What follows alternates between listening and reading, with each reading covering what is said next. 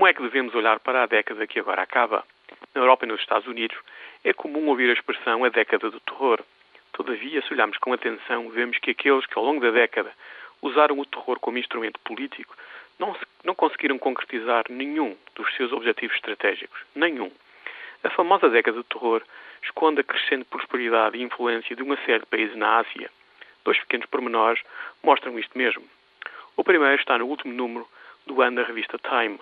O que é interessante aqui não é tanto o facto de a revista ter escolhido Ben Bernanke, presidente da Reserva Federal, como pessoa do ano, mas sim que o trabalhador chinês tenha ficado em terceiro lugar na votação. O segundo pormenor interessante veio de Hollywood.